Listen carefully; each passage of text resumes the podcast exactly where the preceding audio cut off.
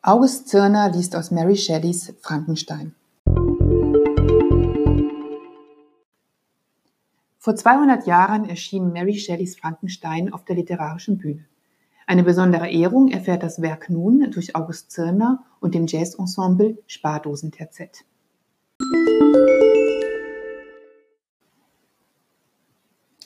Mary Shelleys Frankenstein gilt als einer der beliebtesten Schauerromane der Weltliteratur und seit 2015 ist er auch nach Ansicht von 82 internationalen Literaturkritikern und Literaturwissenschaftlern einer der bedeutendsten britischen Romane.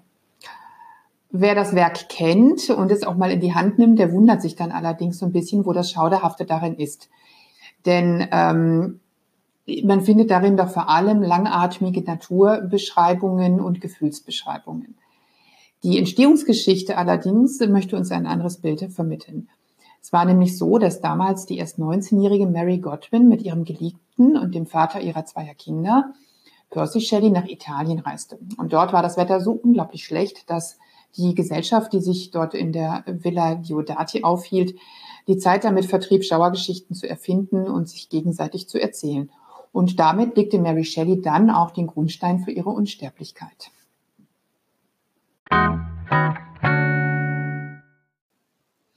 Aber wie gesagt, ähm, so richtig schauderhaft ist es nur bedingt.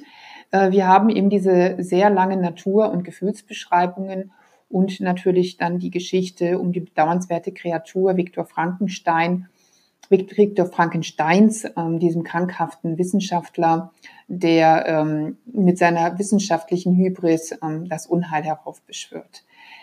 Das ist in letzter Konsequenz natürlich schauderhaft, denn ähm, Frankensteins Monster wird zum Mörder. Unsterblich wurde Frankensteins Monster vor allem durch die Verfilmungen, die sich ja auf das Wesentliche reduzieren, Gefühls- und Naturbeschreibungen etwas reduzieren und vor allem die Geschichte des Monsters erzählen.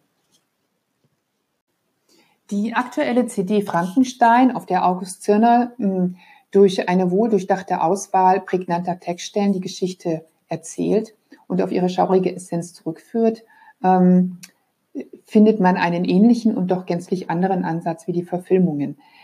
Ähm, Zirner selbst liest wunderbar eindringlich mit einer Stimme, die Gänsehaut hervorruft und Spannung nicht nur aufbaut, sondern auch hält. Und er wird dabei unterstützt von dem Spardosen-TZ, ähm, deren Jazz-Einwürfe das Geschehen untermalen und auch immer wieder den Part der Natur- und Gefühlsbeschreibungen aus der literarischen Vorlage übernehmen. Und das ist es eben, was ähm, die CD von den Filmen unterscheidet.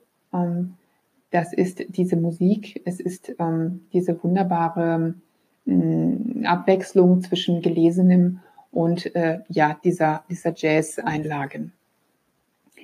In 23 kurzen Einheiten erweckt das Quartett die tragische, schauderhafte Geschichte zum Leben.